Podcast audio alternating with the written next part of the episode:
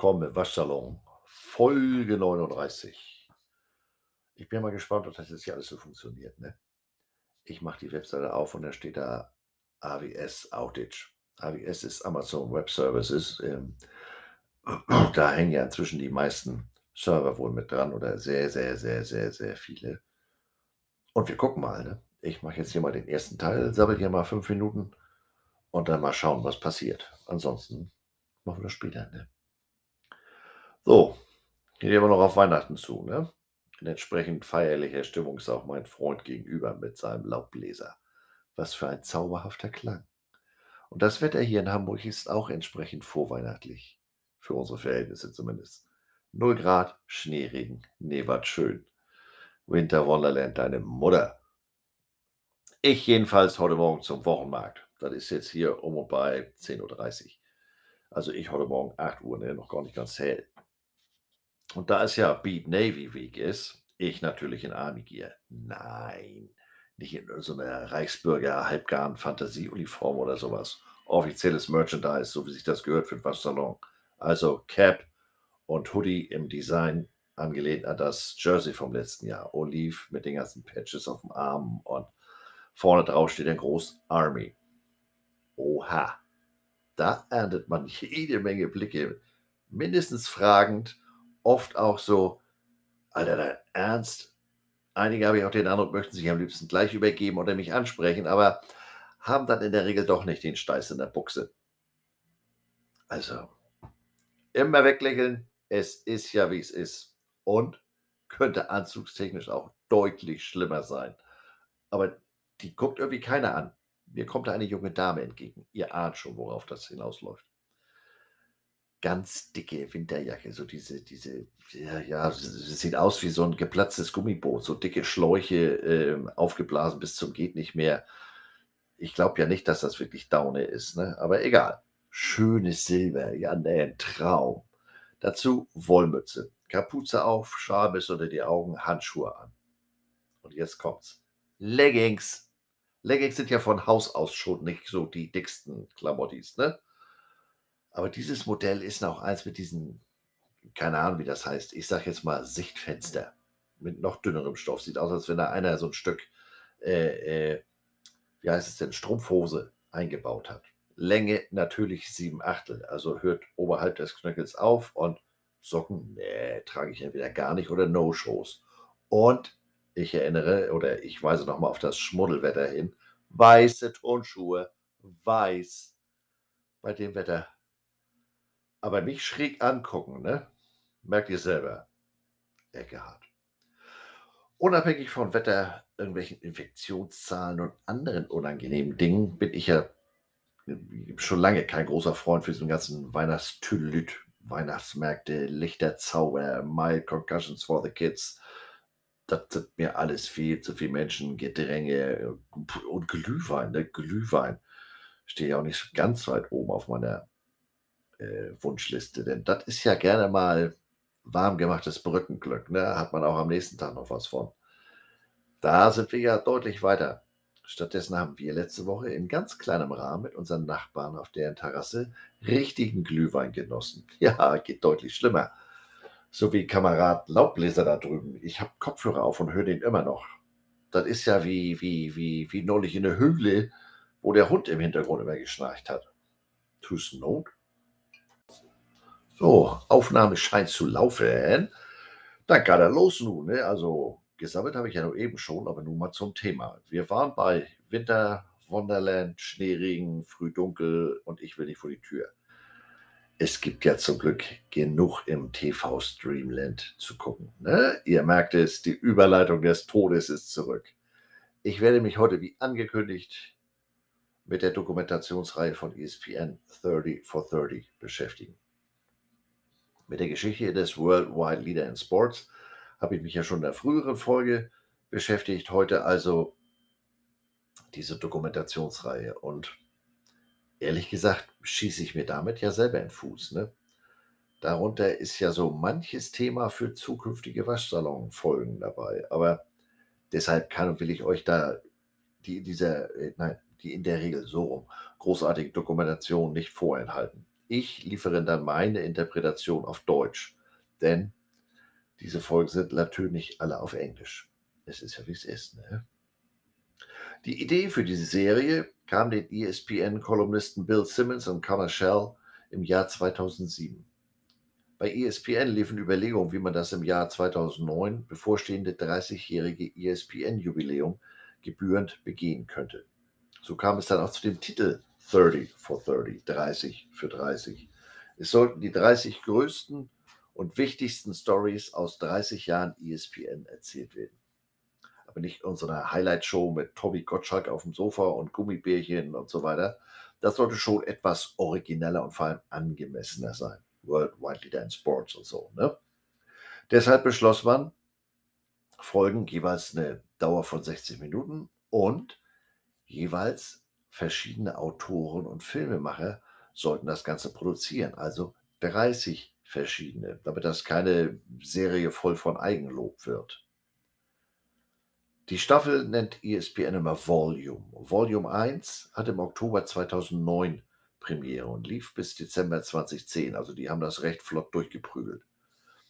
Dabei wurde auch die eben erwähnte Grundidee äh, durchgezogen, umgesetzt, verfolgt. Es gab 30 Geschichten, beginnt im ESPN Gründungsjahr 1979.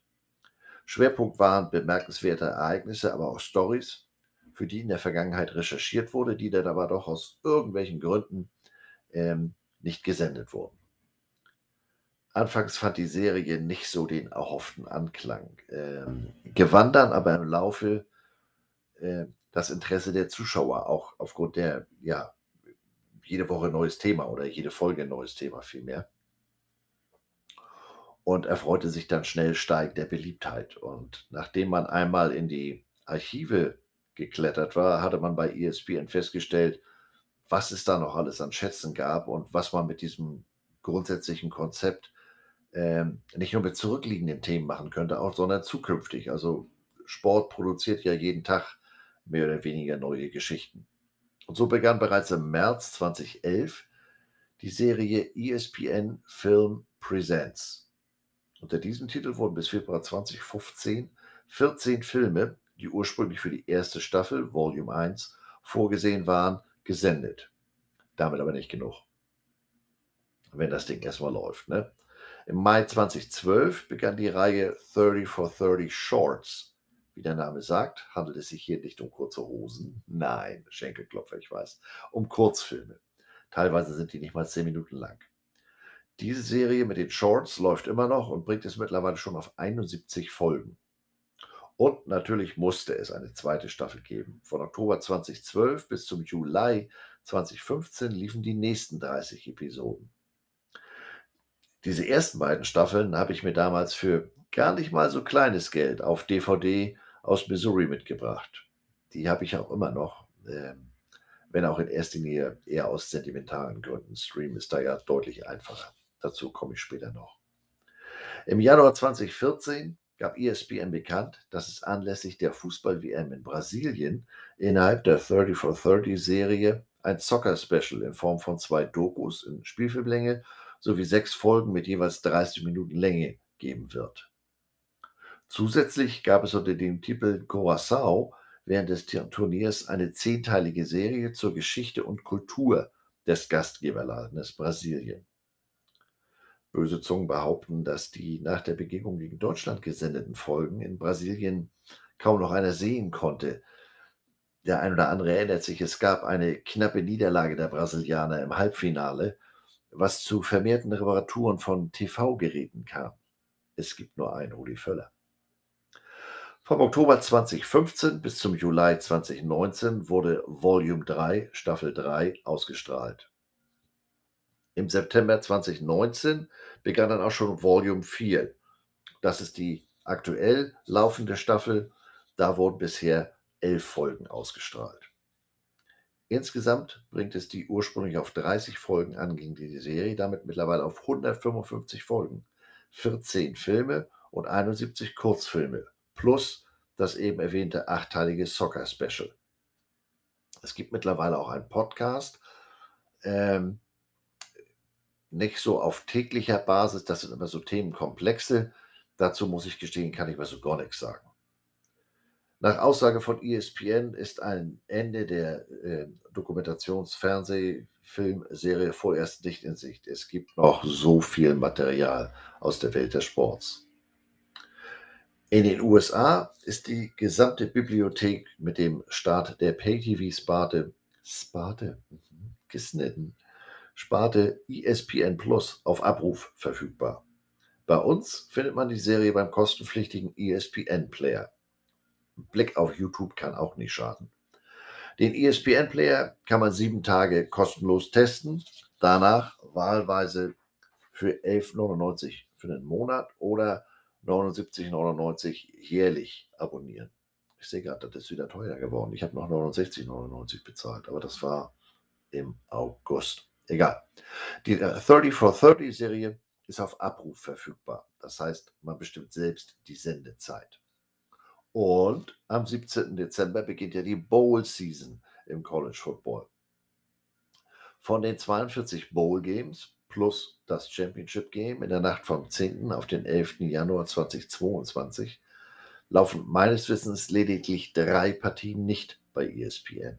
Also, wenn man das richtig timet, kann man mit einem Monatsabo durchaus viereckige Augen schaffen.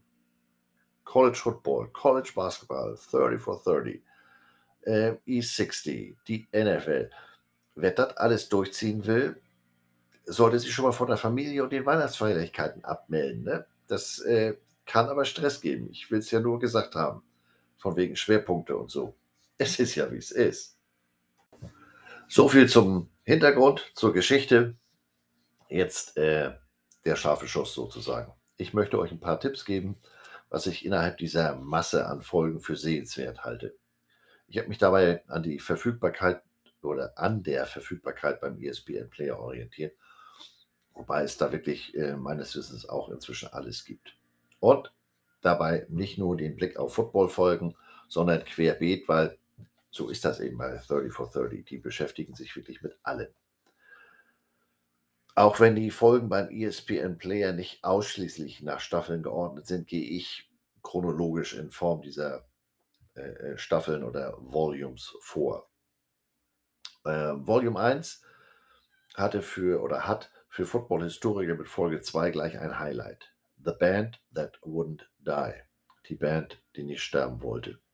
Verfolgt die wortwörtliche Flucht über Nacht der Baltimore Colts im März 1984 in Indianapolis.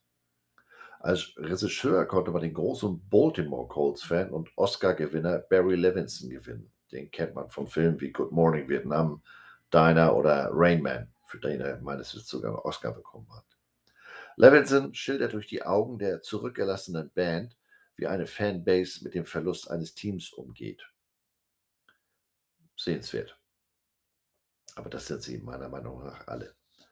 Folge 3 in Volume 1 ist eine weitere Geschichtsstunde. Äh, natürlich, das ist ja das Konzept der Serie. Also entschuldigt. Small Potatoes, Who Killed the USFL, befasst sich mit der United States Football League, die sich 1983 traute, die große NFL herauszufordern. Die neue Liga tat das Undenkbare, begann ihren Spieltrieb. Was ist denn hier los? Was rabbelt hier? begann ihren Spieltrieb, auch schönes Wort, Spielbetrieb natürlich, im Frühjahr und schnappte der NFL mit Herschel Walker, Mike Rozier und Doug Flutie die Heisman-Gewinner der Jahre 82, 83 und 84 vor der Nase weg. Andere Spieler, die es später bis in die NFL Hall of Fame schaffen sollten, waren beispielsweise Jim Kelly, Buffalo Bills Quarterback, Reggie White, Defensive End, Philadelphia Eagles, Green Bay Packers und hatte am Ende nicht noch ein Jahr bei Carolina gespielt. Also für mich ist das, der Minister of Defense ist Philadelphia, aber das liegt natürlich an mir. Und Steve Young, Quarterback, anfangs bei den Tampa Bay Buccaneers und dann mehrfacher Super Bowl-Gewinner bei den 49ers.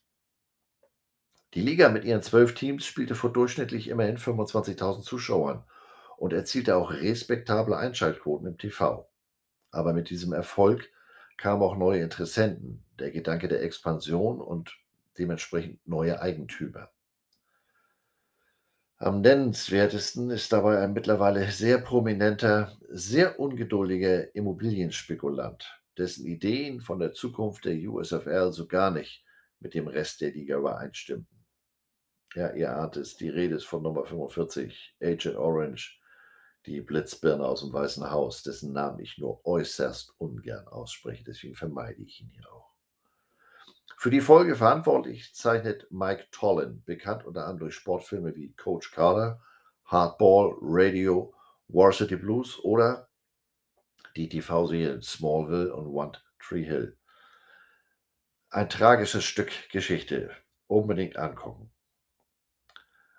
Absolutes Highlight der ganzen Serie über alle Volumes, Staffeln hinweg. Ähm, The Hugh. Billy Corbin, bekannt durch seine kontroversen Dokumentationen wie Raw Deal, A Question of Consent und Cocaine Cowboys, zeigt, wie sich die University of Miami in den 80ern als Mikrokosmos der massiven kulturellen Veränderung in ganz Amerika darstellt. Bis dahin war die Universität von Miami eine überwiegend weiße Universität. Der Footballcoach Howard Schellenberger ähm, änderte das. Der fing an zu rekrutieren ähm, mehrheitlich schwarze Spieler und wo die herkamen, war dem völlig egal. Der ging teilweise ins die finstersten Ghettos in Florida und sorgte so für eine ganz neue Identität, Identität der Canes. Voller Swagger, voller Selbstbewusstsein veränderten die Bad Boys den College Football und gewannen nebenbei 1983, 1987, 1989 und 1991 jeweils die National Championship. 2014 gab es dann noch einen zweiten Teil in Volume 2. Da geht es um den Zeitraum der späten 90er, frühen 2000er und den Skandal rund um Nevin Shapiro. Näher möchte ich jetzt hier auf den Inhalt gar nicht eingehen, denn The You wird auf jeden Fall nochmal eine eigene Waschsalon-Folge. Die Folge über Miami war in der ersten Staffel ähm, nahezu die erfolgreichste Folge, was Einschaltquoten anbelangt und sorgte für den endgültigen Durchbruch, für die endgültige Akzeptanz bei den Zuschauern.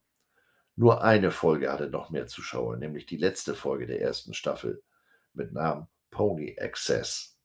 Jetzt wird ihr dir sagen, na, schon mal gehört oder so ähnlich zumindest. Ja, genau. SMU war ja gerade erst Thema hier im Waschsalon. Es geht also um das Footballteam der Southern Methodist Mustangs von 1981 bis 1984. Deren Running Back Tandem, den sogenannten Pony Express, die massiven Regelverletzungen durch die Uni und äh, ihre Booster sowie die daraus resultierende sogenannte Todesstrafe für das Footballteam. Verantwortlich für die Folge ist Thaddeus Machula. Er ist Sohn eines SMU-Professors und war selbst Student bei SMU, und zwar an deren Film School. Ein bemerkenswertes Stück TV-Arbeit ist die Folge June 17, 1994, also 17. Juni 1994. Mit sehr schnellen Schnitten wird so eine Collage der Sportereignisse und deren Konsequenzen von jenem Tag gezeigt. Ähm, dazu gehört die Eröffnung der Fußball-WM in den USA an dem Tag, die NBA Finals zwischen den New York Knicks und äh, Houston Rockets, Arnold Palmer, Golfer, Finalrunde bei den US Open, Siegesfreier des frisch gekürten Stanley Cup-Gewinners New York Rangers. Ja, und dann eine Live-Übertragung, der weiße Bronco. Das hat alles in den Schatten gestellt, nämlich O.J. Simpsons Flucht vor der Polizei. All das, wie gesagt, äh, zu einer Art Collage vermengt. Das war auch etwas, was, ähm, ich sag mal, neben den Einschaltquoten die Serie äh, bekannt machte, denn das hatte man so in dem Zusammenhang auch noch nie gesehen. Außerdem gibt es in der ersten Staffel unter anderem Folgen über den Einzug des professionellen Eishockey in Südkalifornien, als Wayne Gretzky äh, von Edmonton zu den Los Angeles Kings äh, wechselt. Gibt es eine Folge über den Kampf zwischen Muhammad Ali und Larry Holmes 1980. Etwas über Jimmy the Greek, ein Las Vegas Buchmacher, der später Analyst bei CBS Sports wird. Ein Blick auf die Rivalität zwischen Reggie Miller, Indiana Pacers, und den New York Knicks und da ganz besonders mit dem Knicks Superfan Spike Lee. Die Story von Coach Paul Westphal und seinem Offensivbasketball bei Loyola Marymount. Eine 90-minütige Episode über die Verurteilung des damals 17-jährigen Allen Iverson und die Auswirkungen auf sein Leben. Äh, da sei angemerkt, das beschäftigt sich wirklich mit dem damals 17-Jährigen. Da war natürlich noch nicht viel mit Sport und schon gar nicht mit NBA. Aber trotzdem äh, interessante Geschichte. Für die Freunde des Fantasy Football sei Silly Little Game empfohlen. Das ist die Geburtsstunde von Fantasy Football, was ja heute ein Milliardengeschäft ist. Und wie das alles mal angefangen hat in einem kleinen französischen Restaurant in New York City im Jahr 1980. Run, Ricky Run beschäftigt sich mit Running Back Ricky Williams Leben ähm, in und außerhalb der NFL. Die Folge The 16th Man, der 16. Mann, ist möglicherweise die Folge, die außerhalb der ESPN-Welt am bekanntesten ist, denn die beschäftigt sich mit der Rugby-WM 1995, wie der Sport unter Hilfe von Nelson Mandela Südafrika nach dem offiziellen Ende der Apartheid beeinflusste. Straight Outta LA dokumentiert den Einfluss der von Oakland umgezogenen LA Raiders auf die Community der Schwarzen und Latinos in der Stadt. Regie führte hier kein geringerer als Ice Cube. Four Days in October schildert das Comeback der Boston Red Sox gegen die New York Yankees in der American League Championship Series 2014. Dazu muss man wissen, dass Red Sox und Yankees sich seit dem Verkauf von Babe Ruth von den Red Sox an die Yankees im Jahr 1920 mal so gar nicht leiden können naja, streng genommen geht die Rivalität auf das Jahr 1938 zurück, denn bis dahin konnten die Red Sox nicht wirklich was, um als Rivale ernst genommen zu werden. Aber da ging das denn gut zur Sache. Für Baseball-Fans eine absolute Redaktionsempfehlung. Und dann noch die Folge Marion Jones, Press Pause. Die Geschichte vom Aufstieg und Fall des Leichtathletik-Superstars Marion Jones, die sich 2007 des Dopings schuldig bekannte und deshalb ins Gefängnis musste. Weiter geht's mit ESPN Films Presents. Wie gesagt, 14 Episoden. Da ist für meinen Geschmack schon mehr Licht und Schatten, auch wenn ich äh, davon nicht alle 14 Teile gesehen habe. Empfehlen kann ich da The Fab Five, The Fabulous Five. Die Geschichte des Michigan College Basketballteams von 1991.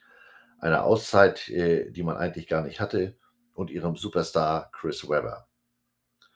Und dann auch eine Nicht-Empfehlung. Von der Idee her ist Catching Hell geradezu ein Muss für Baseball-Fans. Geht um den Chicago Cubs-Fan Steve Bartman, der im Spiel 6 der National League Championship Series 2003 einen vermeintlichen Foulball fängt, der aber noch von einem Cubs-Spieler hätte gefangen werden können, wenn der da nicht seinen Handschuh dazwischen gehalten hätte und somit den Ausgang des Spiels entscheidend beeinflusste sagen wir mal so, das Leben wurde für Bartman im Anschluss kein Zuckerschlecken. Ähm, leider hat man bei der Folge oder bei der Produktion der Folge handwerklich für meinen Geschmack ein paar Fehler gemacht. Da hat man unnötige Längen eingebaut, indem man sich auf zu viele Nebenkriegsschauplätze äh, äh konzentriert hat. Gute Idee, Umsetzung finde ich hat Luft nach oben. Sehenswert ist dann wieder die Folge Roll Tide War Eagle ihr äh, ahnt es, um was es geht, die Rivalität zwischen Alabama und Auburn. Das ist mal nicht das übliche Drei-Minütchen-Film, äh, drei Minütchen, drei Minuten Filmchen, Eckerhard, äh, was man immer anlässlich des Iron Bowl äh, zu sehen kriegt. Das ist hier wirklich mal eine tiefergehende Geschichte. Oder Dokumentation, die Geschichte ist ja dieselbe. Erzähle ich denn da? Ähm, ich weiß nicht, ob die Story damals jemand sozusagen live verfolgt hat. Damals heißt 1988. Ich bin durch einen Artikel in der Sports Illustrated darauf aufmerksam geworden. Das geht um den ersten Strength and Conditioning Coach in der NFL überhaupt und wie der seine Erkenntnisse auf seinen Sohn überträgt. Denn er zieht seinen Sohn unter den bestmöglichen, aus seiner Sicht, Bedingungen auf, inklusive Ernährung, Stretching, Workouts etc. Todd Marinovic wurde als der Robo-QB bekannt. Derjenige, der niemals in seinem Leben auch nur ein Big Mac gegessen hat. Immer nur hier Vegan und solche Geschichten. Die Dokumentation zeigt seinen Weg von der Highschool über Quarterback bei USC bis schließlich in die NFL, wo er aber wenig erfolgreich ist und was dann aus seinem Leben wird, weil der Lebensplan ging ja nicht auf. Für mich ist das die beste Folge innerhalb dieser 14 Presents-Filme. The Announcement ist aus sporthistorischer Sicht auch noch bemerkenswert. Es geht um die Geschichte von Magic Johnson und seiner AIDS-Erkrankung 1991, genauer gesagt um die Pressekonferenz. Sagen wir mal so, vor 30 Jahren war die Welt noch eine ganz andere. Äh, es gab kein Social Media. Ich weiß nicht, wie das heute ausgehen würde. Die anderen Folgen befassen sich unter anderem mit Renee Richards, einer Transgender-Tennisspielerin, die die Sportwelt 1977 mit ihrem Antritt bei den US Open im Tennis schockt. Tennisspielerin beim Tennis, ja, tritt die sonst bei Bowling an? Was erzähle ich hier eigentlich? Ähm, außerdem gibt es etwas über die Sportagenten Peter Greenberg und Eugene Lee und ihre Klienten. Das hört sich für mich so unspektakulär an, äh, dass ich stattdessen bislang nur Jerry Maguire geguckt habe. Show me the money. Weiterhin eine Episode über einen Triple Clown. Triple Crown. Dreifach Krone, nicht Clown. Triple Crown Jockey. Etwas über Chuck Webner, das ist das echte Leben Vorbild für den Film Rocky. Die Lebensgeschichte von Chris Heron, Basketballer mit lebenslangen Drogenproblemen, der aber durch das Spiel wieder zurück ins Leben findet. Eine Folge über das Leben und den Einfluss der indischen Cricket-Legende Sachin Tendulkar. Äh, ich kenne grob die Regeln beim Cricket, aber die Faszination hat sich mir nicht erschlossen. Weiter geht's mit Volume 2. Da fällt mir sofort You Don't Know Bo auf. Die Story von Baseball- und Football-Superstar Bo Jackson im College bei Auburn und bei den Profis Raiders und wie daraus eine regelrechte Ikone wurde. Nebenbei war er ja auch noch Profi bei den Kansas City Royals, sprich in der Major League Baseball. Der Slogan Bo Knows ist in den letzten Jahren immer mal wieder recycelt worden. Gerade diese Woche wieder auf den ähm, T-Shirts anlässlich der Rivalry Week, der Beat Navy Week der Army Black Knights mit Army Knows. Äußerst unterhaltsam und interessant. Für diejenigen, die die Zeit nicht miterlebt haben, wahrscheinlich eher schwer nachzuvollziehen. Aber ich komme ja aus einer sportverrückten Familie. Dazu gehörte sogar Boxen. Als Zwerg bin ich sogar nachts für die Kämpfe von Ali aufgestanden bzw. geweckt worden. Und ehrlich gesagt in der Regel auch gleich wieder eingeschlafen, bis auf äh, den Kampf gegen Antonio Inoki. Das war ein japanischer Wrestler. Mein Gott, was für eine traumatische Enttäuschung war dieser Kampf. Der Typ hat nur auf dem Boden gelegen und Ali hat da drüber gestanden. Da passierte gar nichts. Und bevor dann Mikey in den Ring stieg und eine Zeit lang alles blitzschnell zu Kleinholz verarbeitete, gab es Sugar Ray Leonard, Marvin Hagler und Roberto Duran. Die Folge No Mas beschäftigt sich mit den Kämpfen zwischen Leonard und Dumas in den 80ern. Wie gesagt, für Nostalgiker. Brian and the Bows befasst sich mit einem der besten College-Linebacker überhaupt. Brian Bothworth von den Oklahoma Sooners war ein herausragender Spieler, aber hatte eine Klappe und eine fiese Frisur. Der war alles andere als beliebt. Und in dieser Folge blickt Bothworth mit seinem Sohn anhand von Erinnerungsstücken auf seine College- und NFL-Karriere zurück. Hört sich an wie schon zigfach gesehen, ist aber mal ganz anders und aufgrund der Persönlichkeit macht es das äh, wirklich sehenswert. Also Humble Pie mal anders. Und ohne jetzt ein zu großes Fass aufmachen zu wollen, aber Rand University ist für mich so ein Stück Pflichtprogramm auf dem Weg zum Verständnis oder dem Versuch des Verständnisses für die Rolle des Sports in den USA. Hier wird nämlich die Wurzeln von Randy Moss in dem Nest Rand West Virginia gezeigt. Bilder sagen mehr als Worte und was man da so sieht, ist schon ganz schön ernüchternd oder da sieht man mal, was einige für einen Weg hinter sich haben, wenn sie denn da auf einmal ins Stadion einlaufen. Small Town Boy äh, im echten Leben sozusagen. Weiter geidert mit Of Miracles and Man. Aus heutiger Sicht wahrscheinlich auch nicht mehr ganz so magisch äh, wie damals, wenn man das miterlebt hat, mehr oder weniger. Ich erinnere mich noch, wie ich vor dem Fernseher geklebt oder am Fernseher geklebt habe, als Team USA bei der Winterolympiade 1980 in der Eishockey-Finalrunde, nicht im Endspiel, das damals geradezu als unschlagbar geltende Team der Sowjetunion besiegen konnte. Diese Folge hier befasst sich mit dem sogenannten Miracle on Ice, dem Wunder auf dem Eis, aus Sicht des unterlegenen Teams der UdSSR und ihres Verteidigers äh, Fetisov. Das ist sehr gut gemacht und vor allem mal anderer Blickwinkel. Normalerweise werden solche Filme ja immer aus Sicht des Siegers äh, produziert, hier mal umgekehrt. Der ein oder andere hat vielleicht kürzlich meinen Kommentar zu dem sogenannten Kampf zwischen LeBron James und Isaiah Stewart von den Detroit Pistons gelesen. Kampf alleine. Der eine haut dem anderen in die Rippen, da gibt es dann beim Rebound schon mal ein Dankeschreiben per Ellbogencheck äh, an die Schläfe. Da ist der Stewart komplett ausgerastet, als wenn ihm der LeBron da wiederholt die Kronjuwelen gestreichelt hätte. Also die echten Bad Boys werden sich vor Lachen auf die Schenkel geschlagen haben. Und damit meine ich jetzt nicht die deutsche Handballnationalmannschaft, sondern die originalen Bad Boys, nämlich das Team der Detroit Pistons in den späten 80ern, frühen 90ern. Das ist aus heutiger Sicht Basketball von einem anderen Stern. Da wurde hingelangt und zwar nicht zu knapp. Natürlich nicht immer im Rahmen der Regeln, aber hey, wenn es schön macht, wenn es erfolgreich macht, ähm, kommentiert wird das Ganze von Kid Rock, der ist in der Nähe von Detroit groß geworden. Und äh, zwei Stunden, die Folge heißt auch wirklich Bad Boys, das ist zwei Stunden Throwback Basketball vom Feinsten. Viertelfund gehacktes, äh, aber diesmal nicht für Muschi, sondern ins Gesicht. Weiterhin sehenswert sind meiner Meinung nach Broke, Pleite. Beispiel unter anderem von Andre Bad Moon Risen, der war Wide Receiver bei den Falcons und dem hat die Freundin die Villa angezündet.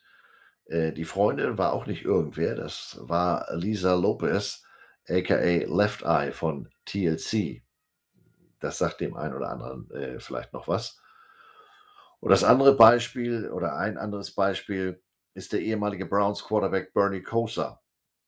Anhand dieser Beispiele wird gezeigt, wie schwierig sportlicher und finanzieller Erfolg, Erfolg miteinander zu verbinden sind. Eine andere Folge heißt Airway to Marino und wirft einen Blick auf die NFL-Draft von 1983, wo sechs Quarterbacks in der ersten Runde gedraftet wurden. Entsprechend dem Titel befasst sich die Folge insbesondere mit Dan Marino und John Elway durch die Augen ihres gemeinsamen Agenten Martin Demoff. Für die Freunde der Buckeyes lohnt sich Youngstown Boys, die Geschichte von Running Back Maurice Claret und dem damaligen Head Coach Jim Tressel und ihrer Verbindung durch die Stadt Youngstown, ihrer Zeit bei Ohio State und dem eher unrühmlichen Ende dort. Dauert zwei Stunden, da hat man sich bei der Recherche wirklich Mühe gegeben. Hut ab. Und dann noch ein Rückblick äh, in der Folge Requiem for the Big East, Abgesang auf die Big East. Die Geschichte der Big East Conference, von ihren einfachen Anfängen bis hin zu nationaler Bedeutung, vor allem im College Basketball und den späteren Problemen durch das Conference Realignment im Jahr 2010. Volume 3, 3, 3. Da weiß ich gar nicht, wo ich anfangen soll. So, so ja, am besten am Anfang. Ne? Also, erste Folge. Erste Folge ist auch gleich eine Football-Folge. Trojan War, der Trojanische Krieg, schildert den Aufstieg und Fall der USC Trojans in den 2000ern unter Pete the Cheat Carroll, heute übrigens Head Coach der Seattle Seahawks. Four Falls of Buffalo erzählt von den Buffalo Bills in den 90ern, als sie das erste Team waren, das in vier aufeinanderfolgenden Super Bowls spielt und sie alle verliert. Thurman Torres sucht wahrscheinlich heute noch seinen Helm. Das damals sozusagen live mitzuverfolgen, war schon spannend. Die Bills hatten ja eine sehr ansehnliche Truppe beisammen. äh, Bruce Smith, Thurman Thomas, ähm, Andre Reed, Jim Kelly. Da war auf beiden Seiten des Balles einiges geboten. Und beim Super Bowl 28 gegen Dallas 1993 in Atlanta war ich sogar vor Ort. Das war der erste von meinen drei Super Bowl-Besuchen. Das war auch eine eher abenteuerliche Reise. Ähm, die Geschichte muss ich bei Gelegenheit mal erzählen. Das Gegenteil dieser Bills-Story ist die Folge The 85 Bears, die Bills, die Bears von 1985. Ein Rückblick auf die Chicago Bears von 1985 und ihrem Weg zum Super Bowl-Gewinn. Äh, bitte beim Ansehen ein weißes Adidas-Stirnband tragen, aus Gründen. Fantastic Lies ist eine Folge, die man sich nicht ansehen sollte, wenn man entspannen möchte. Das gibt Puls bei der Folge. Es geht um die vermeintliche Vergewaltigung bei einer Party des äh, Duke Blue Devils Lacrosse Teams. Wie dadurch Ruf und Prestige des Teams und der Schule Schaden nehmen, ganze persönliche Karrieren zerstört werden und sich am Ende herausstellt, dass das alles erfunden war. This Magic Moment handelt nicht vom gleichnamigen Song der Drifters, sondern von den Orlando Magic aus der NBA Mitte der 90er mit Shaquille O'Neal und Penny Hardaway, deren Erfolg auf und neben dem Basketballcourt und wie das Ganze ganz plötzlich zu Ende ging, äh, als Shaq zu den Lakers wechselte. Ähm, Belief Land, glaub mal, befasst sich mit dem Fluch, der auf der Stadt Cleveland und ihren erfolglosen Sportteams lastet oder lastete. Denn die Folge wurde ursprünglich im Mai 2016 veröffentlicht, aber äh, im Juni 2016 gewann die NBA Cavaliers äh, die Basketballmeisterschaft und äh, da wurde die Folge dann ergänzt und nochmal neu ausgestrahlt. Ähm, reichlich gestopft wird bei Fee Slammer Jammer. Unter Stopfen verstehe ich den Dank beim Basketball. Äh, Slammer Jammer war der Spitzname des College-Basketballteams der Houston Cougars in den 80ern. Angeführt von Akeem the Dream Elijah One und Clyde the Glide Drexler wackelt das Backboard bei deren Auftritten regelmäßig. Wer bremst, verliert. Catholics versus Convicts, also Katholiken gegen Verurteilte, ist eine absolute Traumfolge von zwei Stunden Länge. Im Mittelpunkt steht ein T-Shirt dass ein Student anlässlich des Aufeinandertreffens der ungeschlagenen Teams von Notre Dame, Catholics und Miami Hurricanes, Convicts, 1988 entwarf und verkaufte.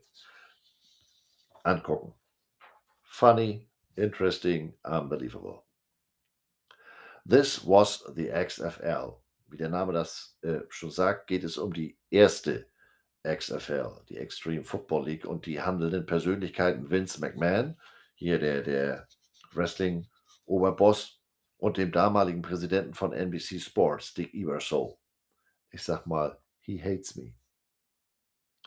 Ein weiterer sehr ausführlicher Rückblick auf ein bedeutendes Kapitel NBA-Geschichte ist der Dreiteiler Celtic Lakers Best of Enemies. Die Episoden konzentrieren sich in erster Linie auf die 80er mit den Superstars Larry Bird und Magic Johnson und die daraus resultierende Bedeutung für den weiteren Weg für die Entwicklung der NBA insgesamt. Ähm, in New York ist Spike Lee Dauergast in der ersten Reihe. Bei dieser Rivalität sind es die Damen Anne und Inge immer ganz vorne dabei und ihr kennt sie. In Gesicht und Anne Fresse. Alter Vater, da ist heutzutage beim Boxen teilweise weniger los als damals auf dem Basketballcourt. Also das ist wirklich, das macht Spaß zu gucken, wie die damals äh, miteinander umgegangen sind, in Anführungsstrichen. Letzte Woche sprach ich über Highschool Football in Texas. Viele kennen vielleicht den, kennen wahrscheinlich sogar den Film Friday Night Lights, einige auch die TV-Serie. Auch wenn ich mich wiederhole, absolute Redaktionsempfehlung. In der Folge What Carter Lost geht es um die Carter High School aus Dallas. In jedem anderen Jahr als ausgerechnet 1988 wäre Carter High als eines der besten Teams in der Geschichte des Footballs im Staat Texas in die Geschichtsbücher eingegangen. Aber wie das so ist, ne? 28 Spieler von Carter High bekamen College-Football-Stipendien. Acht sollten später sogar Profi werden. Aber leider war da ja noch Permian High. Das ist die Schule aus Friday Night Lights, die in dem Jahr alles beherrschte. Und dazu kamen dann Rassenvorurteile, eine Kontroverse um Zensuren und sechs Spieler, die in einen bewaffneten Diebstahl, Raubüberfall äh, involviert waren. Also wirklich Geschichten, die das Leben schrieb. Eine weitere Folge befasst sich mit dem, was die Baseballer derzeit mal wieder veranstalten. Das gab es in der FL zuletzt 1987, nämlich ein Streik. Während des Spielerstreiks 1987 ähm, füllen die Washington Redskins, ja, so hießen die mal, ihren Roster mit Replacements auf. Diese Truppe von Ersatzspielern bleibt in den drei Spielen während des Streiks ungeschlagen und war damit ein Wegbereiter für den späteren Super Bowl-Sieg der Redskins. Doch leider wird diese Leistung weder von Fans noch vom Management in Washington anerkannt. Da spricht man nur abfällig von den Streikbrechern. Dementsprechend heißt die Folge auch Year of the Scab. Die Zeiten, wo ich Wrestling mit Hulk Hogan, dem Macho Man oder dem Ultimate Warrior verfolgt habe, sind schon lange vorbei und äh, wie an den eben genannten Namen äh, auch erkennt, denn zwei der drei leben ja schon gar nicht mehr. Und obwohl ich mir gerade die Serie Heels ansehe, die im Wrestling-Milieu spielt, wenn auch einer viel, viel kleineren äh, Welt als die WWE und teilweise wie so eine B-Produktion wirkt. Ähm, Heels sind im Wrestling-Jargon die Bösewichte im Ring, daher der Name. Ähm, Habe ich das mit Wrestling nicht mehr so. Äh, übrigens, eine Nebenrolle in dieser Serie spielt James Harrison, Defensive End, mit unglaublichen äh, äh, Gewichten, die er beim stemmt. Zuletzt Pittsburgh Steelers. Also wer nur ansatzweise etwas mit dieser Art von Wrestling, dieser Show was anfangen kann, dem sei die Folge Nature Boy empfohlen. Es geht, wie der Name sagt, um das Leben und die Karriere der Wrestling-Legende Ric Flair. Sehr interessant und aufschlussreich, was das mal für ein Hühnerschrecker war, vor allem außerhalb des Rings. Also, die Welt ist schlecht. The Two Bills wirft in Koproduktion mit NFL Films einen Blick auf die Beziehung zwischen den beiden Coaching-Legenden Bill Parcells und Bill Belichick. Beide sind ja bekannt für ihre Social Skills, also interessant, sehenswert. Die Folge Seau berichtet über das Leben der NFL-Legende Junior Seau und seinen Weg als samoanischer Immigrant bis hin zu seinem Status als, ja, ich sag mal, Ikone der NFL und vor allem seinem traurigen Ende im Jahr 2012. Dions Double Play begleitet den NFL-Baseball-Profi und NFL Pro Football Hall of Famer Dion Sanders im Jahr 1992 über 24 Stunden auf Schritt und Tritt. Ähm, Dion schiebt zwischen zwei Baseball-Playoff-Spielen mal eben ein NFL-Spiel ein und muss dazu nicht nur die Distanz von über 1000 Meilen überwinden. Parallel zu Volume 3 zur dritten Staffel lief OJ Made in America, ein, wie die Macher es nannten, 30 for 30 Mini-Event. In fünf Folgen geht es um das Leben von OJ Simpson als Sportler, äh, als Angeklagter am Mordprozess gegen seine Ex-Frau und als später Verurteilter wegen Raubüberfalls. Diese fünfteilige Serie erhielt später einen Oscar. Ja. Von der aktuellen Volume 4 habe ich bislang weniger gesehen, als ich es mir äh, eigentlich vorgenommen habe. Ähm, die Folge Vic beschäftigt sich mit dem Leben von Michael Vick. Angefangen als Prep in einer High School und dem schnellen Aufstieg zum Star in College und in der NFL. Aber natürlich auch mit dem Kapitel Hundekämpfe, seiner daraus resultierenden Gefängnisstrafe und der problematischen Rückkehr äh, nicht nur in den Sport, sondern auch ins öffentliche Leben nach seiner Entlassung aus dem Gefängnis. Als Baseball und besonders St. Louis Cardinals Fan habe ich Long Gone Summer angesehen und wurde nicht enttäuscht. Der Film blickt zurück auf den Sommer 1998 und das Rennen um die Krone als bester Home Run Hitter zwischen Mark McGuire von den Cardinals und Sammy Sosa von den Chicago Cubs. Beide Teams sind Erzrivalen, was Fern, dieses Fernduell natürlich umso interessanter machte. Und nicht unerwähnt bleibt dabei auch, äh, die Kontroverse um die Steroide und deren Gebrauch in der, äh, beim Baseball. Aber ehrlich gesagt, für diese Folge muss man wirklich mit Baseball was anfangen können. Sonst ist das wahrscheinlich eher Kategorie Einschlafhilfe. Was ich selber leider noch nicht gesehen habe auf meiner To-Do-Liste sind aus der aktuellen Staffel drei weitere Folgen. Einmal natürlich Lance, der zwei Teile über Lance Armstrong. Dessen Karriere hat mich damals wirklich fasziniert. Ähm, das Verfolgen der Tour de France war fester Bestandteil meines Sommers. Ich hatte ja sogar das Livestrong Wristband und einige seiner Klamotten. Ähm, Schwarz-Gelb, ne? geht ja immer. Das fing ja schon einmal in Aufklärern. Heutzutage geht mir die Apotheker-Rundfahrt äh, hinten Meter vorbei. Keine Ahnung, ich weiß nicht mal mehr, wer da fährt. Chuck and Tito steht auch auf meiner To-Do-Liste. Eine Zeit lang habe ich mich recht intensiv für Ultimate Fighting interessiert, was da vor 10, 12 Jahren im, im Boxring so los war, so Fechten, wie sie das nannten, Henry Maske und so. Das war ja nicht meins, ne? Und natürlich kam ich dann oder kommt man dann an dieser Folge nicht vorbei.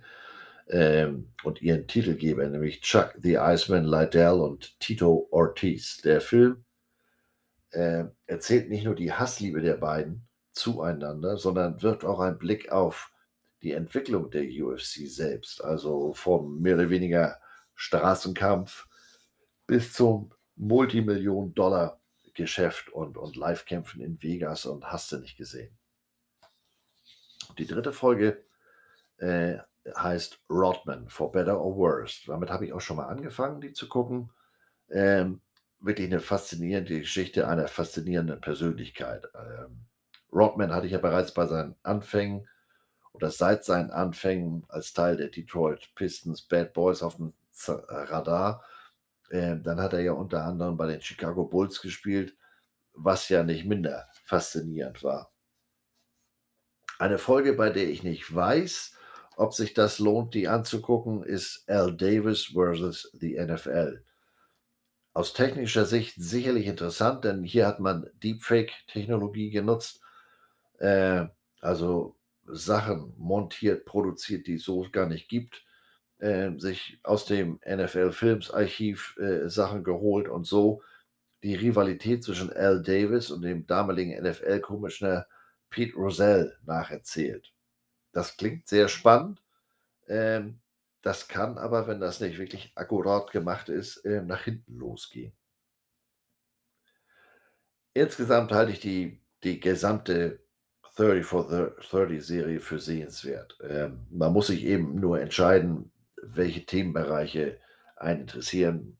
Möchte man was hier die Nancy Kerrigan-Geschichte, die da mit der Eisenstange verprügelt wurde von ihrer Konkurrentin, weil die beides Eiskunstläuferinnen sich auf dem Eis nicht leiden konnten. Oder ähm, die Rolle der, der, der, der Drogen in Südamerika, die Einwirkung auf den Fußball, die Folge The Two Escobars. Oder, oder, oder. Ähm, da ist wirklich für jeden was dabei. Das hier war nur so ein kurzer, kurzer Einblick, denn ähm, mir fällt noch auf, das ist, glaube ich, die letzte aktuelle Folge aus dem August, September. The Good, The Bad, The Hungry. Die beschäftigt sich mit diesen Hotdog-Wettessern. Also das ist ja eine Welt, die, da habe ich so überhaupt keinen Bezug zu. Insofern müsste man sich das schon wieder ansehen, aber ich weiß nicht, ob mein Magen das mitmacht. Ja, man weiß es nicht, ne? Also, so viel zu meiner kleinen Entscheidungshilfe, äh, was man zu dieser eher dunklen Jahreszeit außerhalb der üblichen Kanäle so streamen kann. Und damit geht es auch schon weiter in der Abteilung aktuell.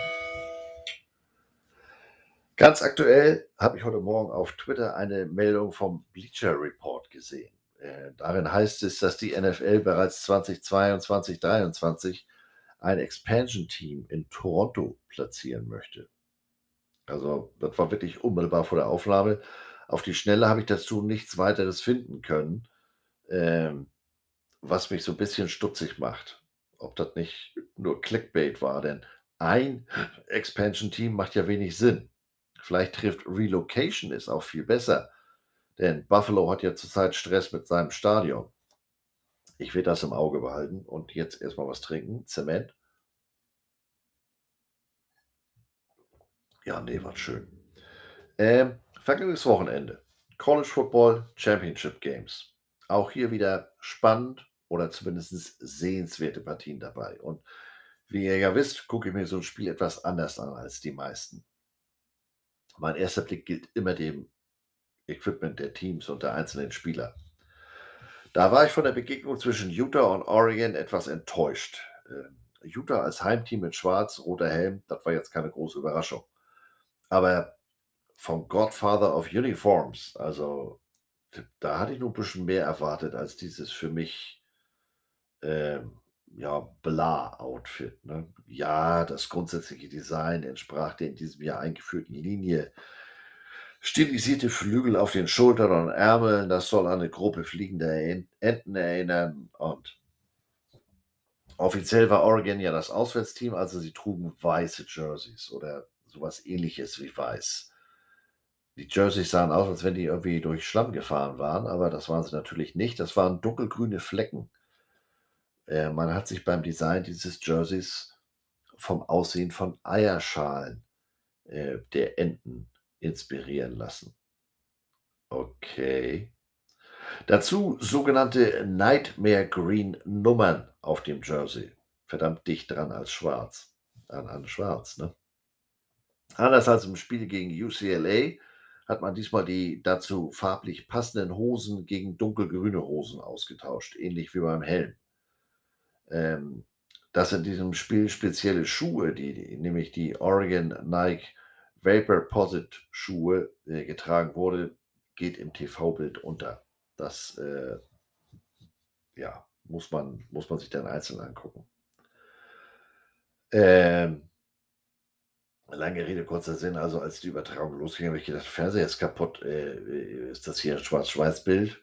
Das ist natürlich sehr stark übertrieben, aber das war für mich äh, deutlich weniger, als ich zu diesem Anlass immerhin das Pac-12 Championship Game von Oregon erwartet habe. Naja, look good, feel good, play good. Ich habe so den dummen Eindruck, nicht alle Spieler fühlten sich so gut, so wie die da gespielt haben.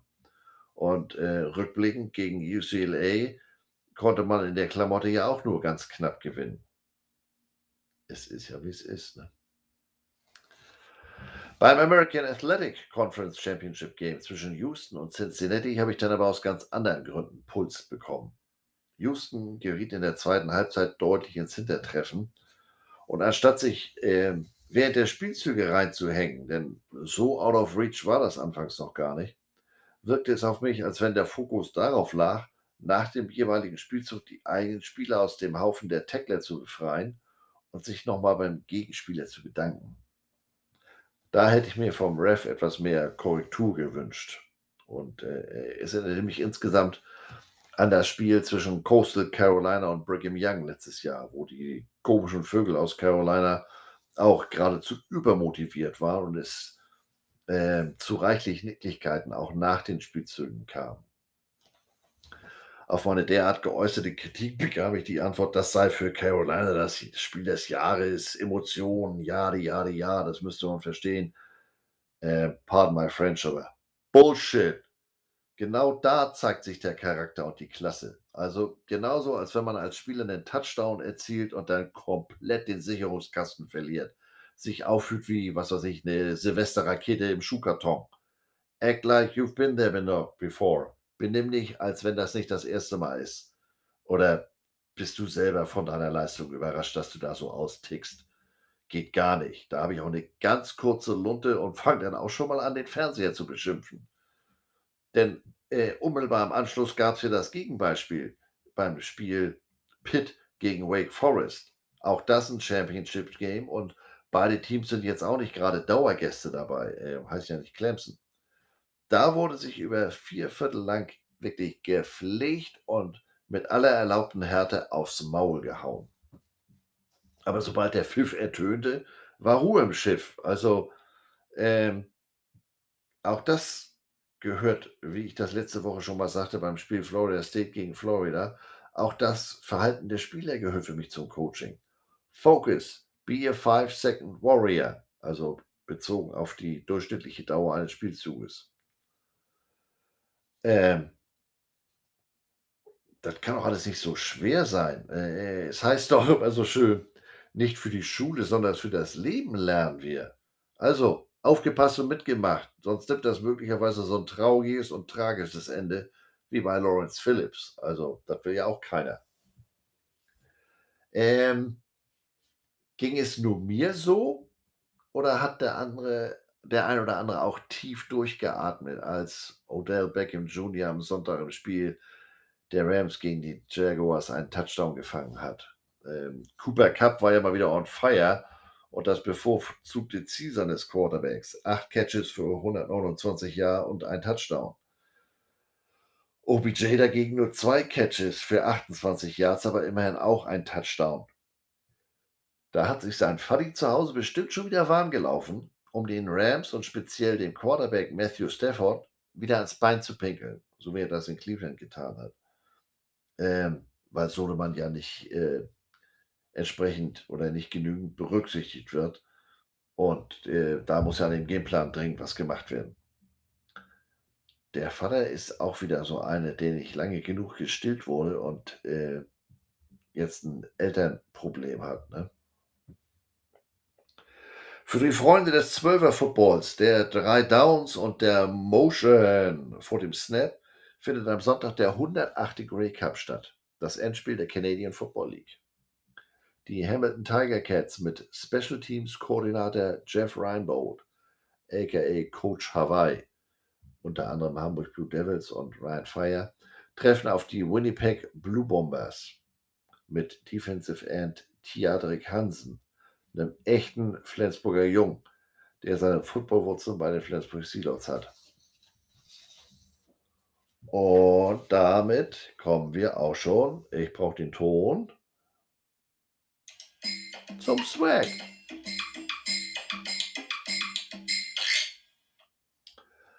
Zur heutigen Abteilung Swag, äh, etwas, was ich sonst ja nicht so tue, weil das nicht so meine Abteilung ist. Äh, erstmal ein Gruß. Ein Gruß nach Herzogenaurach an Thomas und die Herzog Rhinos. Geiler Name, weil endlich kreativ und das Logo finde ich genauso geil. Thomas schrieb, äh, schrieb mir, dass er das ein oder andere aus dem Waschsalon für seine Aufgabe bei den Rhinos nutzen kann. da geht mir ja das Herz auf, ne? Und wenn bei dem einen oder anderen Bedarf in der Richtung besteht, äh, ich mache auch Hausbesuche. Wie gesagt, regelmäßig äh, kann und will ich nicht mehr irgendwo einsteigen, aber so ein gelegentlicher Roadtrip, der würde mich schon interessieren. Und hier in diesem Fall Herzogenaurach, Frankenland, ne? Was fällt uns da als erstes ein? Ja, genau, nicht Christkindlmarkt, sondern Bier. Also ist eingeplant, Thomas. Get ready, der Waschsalon kommt. Und wenn wir schon dabei sind, ein weiterer Gruß. Und zwar an Oliver. Oliver hat mich per Insta-Mail auf ein YouTube aufmerksam gemacht. YouTube-Video, so. Vielen Dank dafür. Ich freue mich ja immer über Feedback von euch, egal in welche Richtung. Oliver machte mich, wie gesagt, auf ein Video aufmerksam und zwar von Sports Dissected. Sports Dissected ist eine Multimedia-Sportplattform. Die haben sich zur Aufgabe gemacht, Fans einen Blick hinter die Kulissen zu ermöglichen. Natürlich habe ich die grundsätzlich auf Instagram und auf YouTube im Abo, aber ich klicke da ehrlich gesagt gar nicht so oft rein, denn das ist ja kein Geheimnis, dass mir so äh, da das ein oder andere Messer äh, am kompletten Besteckservice fehlt. Und dementsprechend sind mir die Videos und Beiträge der Jungs und Mädels oft so ein bisschen zu oberflächlich. Aber wenn ich mal ehrlich bin, ist das natürlich Blödsinn. Das ist ja kein Weiterbildungsvideo oder kein Schulungsvideo, damit ich morgen oder der Betrachter damit morgen in, genau dem Bereich anfangen kann. Also das geht um einen grundsätzlichen Einblick in die Bereiche, die man normalerweise nicht zu sehen bekommt. Und damit ist das Einschalten auf jeden Fall äh, lohnenswert. Ja, ja, wunderbar. Tolle Rede, Mann. Kennt ihr vielleicht von der 4. Natürlich kann ich so ein Video nicht gucken wie andere. Sagt mein Pfleger auch immer, bevor er die Jacke von hinten wieder zumacht. Äh, konkret geht es in besagtem Video um den Besuch im Equipment Room der Alabama Crimson Tide Footballer. Ich habe das natürlich, kann ja nicht alles, äh, mit Blick durch meine schwarz-goldene Missou-Brille betrachtet.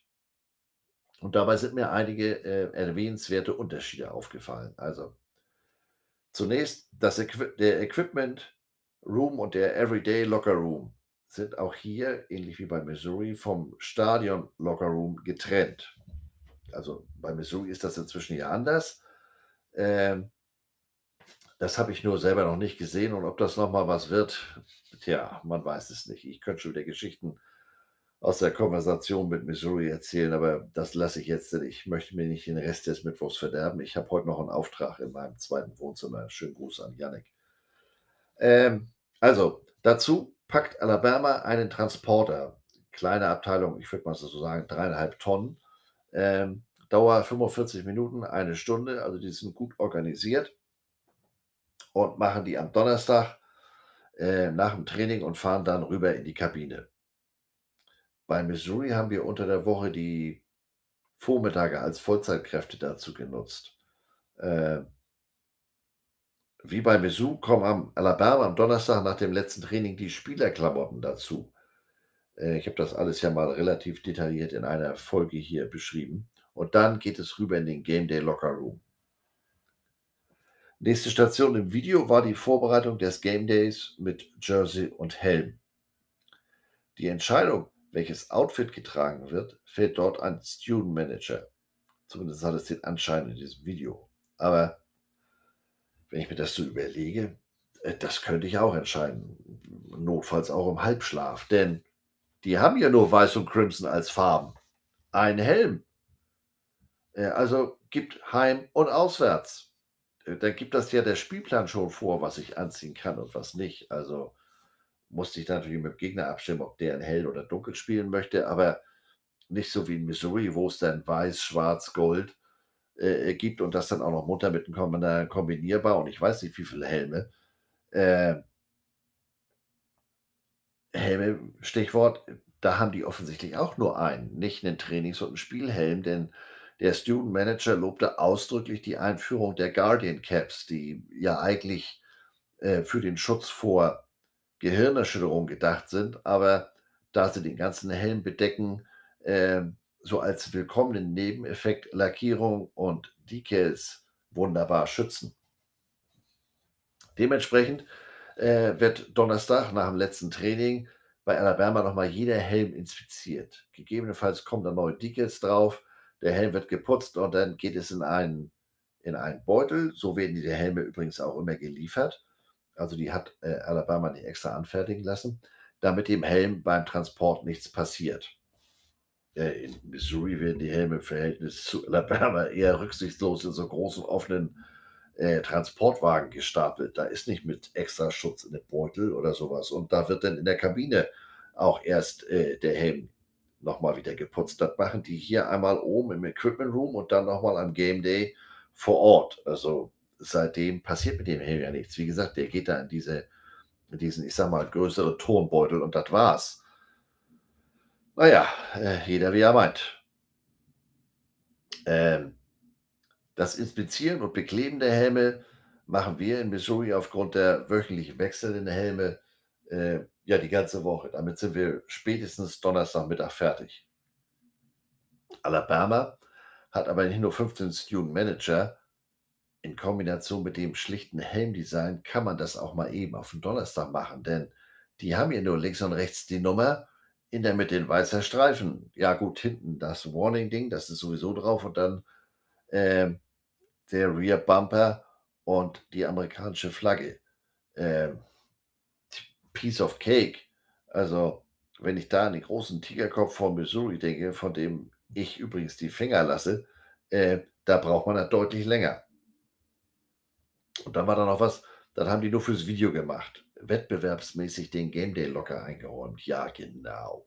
Also, das macht man vielleicht mal mit dem Everyday Locker, aber am Game Day Locker, da ist man immer ganz penibel und das muss auf mehr oder weniger den Zentimeter genau aber Show must go on, wenn es der Unterhaltung dient.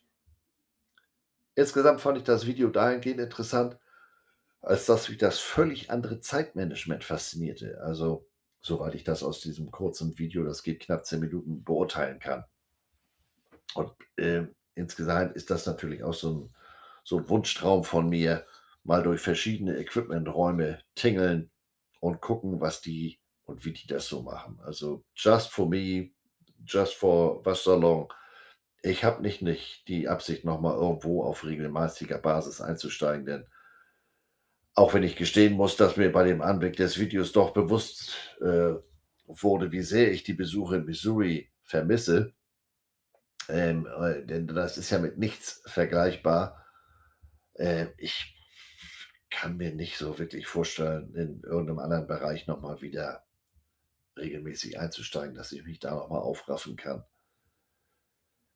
Aber äh, das, was ich mir ja für Missouri vorgestellt hatte, so eine Live-Schalte Wasserlong live aus Columbia, Missouri. Ich fürchte, das wird eher nichts. Es ist ja, wie es ist. Ne? Also man muss sich da ja denn mal mit den Realitäten befassen, ob einem das nun schmeckt oder nicht. Ja, was ich nächste Woche so erzähle, da habe ich eine ungefähre Vorstellung. Soll ja ein bisschen was Besonderes sein, ist ja Folge 40. Ähm, auf jeden Fall werde ich mal einen Blick auf die am äh, 17. Dezember beginnende Bowl Season werfen. Dazu übrigens noch ein Tipp. Die Webseite fbschedules.com. Äh, die kümmern sich, wie der Name sagt, nur um Schedules vom Football. Da gibt es wunderbare Übersichten, alle Begegnungen, alle Bowl-Begegnungen mit Ort und Zeit auf einen Blick äh, als PDF und wer möchte, einmal als reine Textversion oder grafisch hübsch aufbereitet mit den Helmen der jeweiligen Partie etc. Also machen die auch für die, für die einzelnen Conferences etc. Hängt hier bei mir im Waschsalon schon äh, an die Tür. Ne? So, und bevor ich jetzt hier wieder äh, raus in den Schneeregen gehe, bitte nochmal aufpassen. Das Jahr neigt sich dem Ende entgegen und dementsprechend plane ich im Dezember so eine Art Waschsalon-Jahresrückblick. Da werde ich dann einfach mal so ein, zwei Geschichten erzählen, wie ich beispielsweise mal Ritter aus Minnesota nach Deutschland geholt habe oder wie vorhin erwähnt, der Super Bowl-Trip nach Atlanta. Also eher so Abteilung gemütliche Runde, Kaminfeuer, Musik. Ja, keine Ahnung, keine Angst. Ähm, ich werde jetzt hier nicht selber anfangen, mit Hausmusik euch zu erfreuen. Dazu bediene ich mich dann schon der Spotify-Bibliothek. Also meine Frage ist jetzt, wäre das was unmittelbar vor Weihnachten, 22. oder besser für die Folge zwischen den Tagen, sprich äh, zwischen Weihnachten und Neujahr? Ich bitte um eure Rückmeldung, sonst muss ich würfeln. Ne?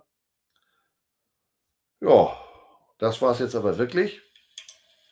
Passt auf euch auf, bleibt gesund. Bis demnächst hier wieder im Waschsalon. Moin, moin.